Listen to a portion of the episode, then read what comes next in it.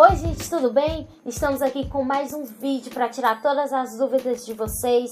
E hoje eu resolvi trazer aqui um pouquinho das perguntas que vocês me fazem nas redes sociais, tá bom?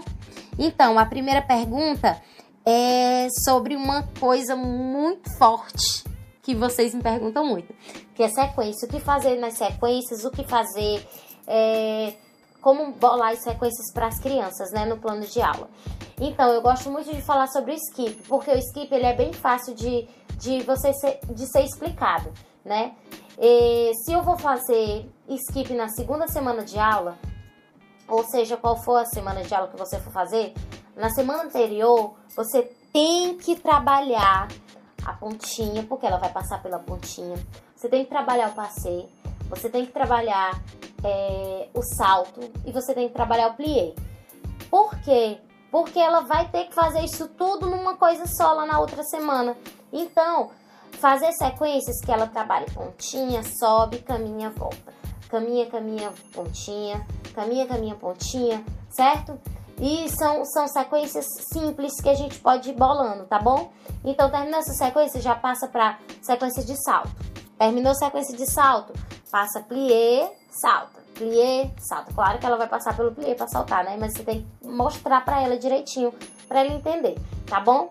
E sempre fazer as sequências seguindo a risca, tá bom? Porque ela tem que entender como é que se faz o skip, tem que entender como se faz cada movimento, certo? E o aquecimento e alongamento, a próxima pergunta. Como fazer aquecimento e alongamento? Gente, é, a criança tá com o ossinho bem molinho ainda na cidade, né? Então você pode é, ir um pouco mais com ela, certo? Sempre tendo cuidado. Gente, se você chegar na criança é, empurrando, ai, agora eu vou forçar ela para ir mais, mais e mais e mais, o músculo dela vai contrair, sem você pedir. Você tem que pedir para ele entender que você vai empurrar um pouquinho, forçar mais um pouquinho. A gente não quer que o músculo dela contraia, entendeu? Então você tem que forçar mais um pouquinho pedindo para ela. Tem que pedir autorização para ela, é todo o corpo é dela. Você é só a professora, certo? Então você pode ir um pouquinho mais com sua aluna, faz alongamento é, grandecar, faz puxando o braço, faz puxando o outro braço, pescoço. Então você pode ousar bastante, porque ela é bem molinha ainda, então dá para fazer muita coisa. Com cuidado, certo? Tendo cuidado, tá bom? E a próxima pergunta é marcação da sala.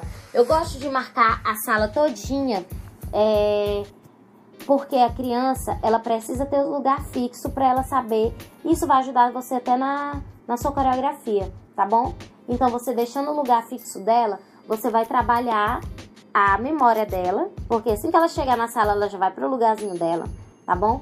E como é que se trabalha a marcação de sala? Elas vão para você já ela já saber como se faz um.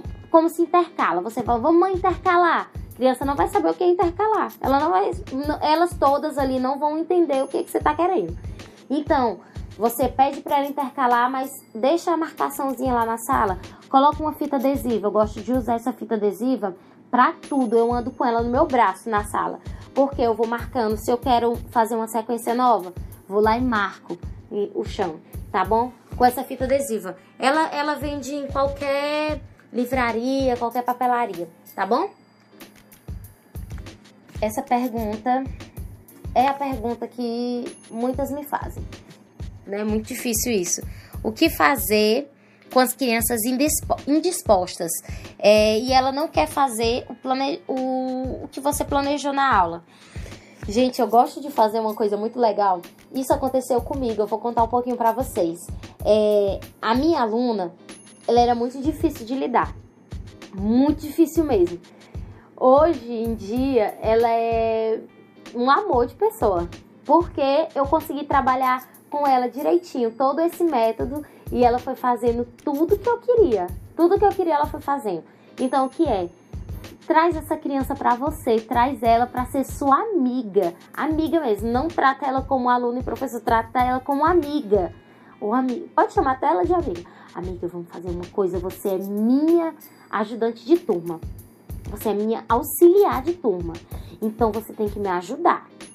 você tem que me ajudar, você auxiliar nessa semana. Na próxima semana, a gente, se tiver mais alunas assim, você diz assim, na próxima semana é, eu vou trabalhar com outra criança para ela ser me auxiliar, mas você também é me auxiliar.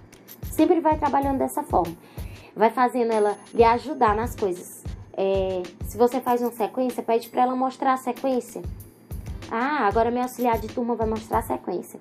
Gente, vocês não imaginam quanto isso deu certo. Deu muito certo, muito certo mesmo. Assim, hoje em dia ela ela me superou todas as expectativas. Superou mesmo, foi, foi muito bom todo todo o trabalho que eu fiz com ela. Então ela cresceu muito. Hoje ela tá fazendo, puxando as meninas na coreografia. Eu coloco ela na turma mais, de, mais as meninas mais pequenininhas. Eu coloco ela na frente para as meninas seguirem ela. Isso foi muito bom, foi uma sacada muito boa, certo? Então, esse foi a nossa dica de hoje. Fique com Deus e até mais.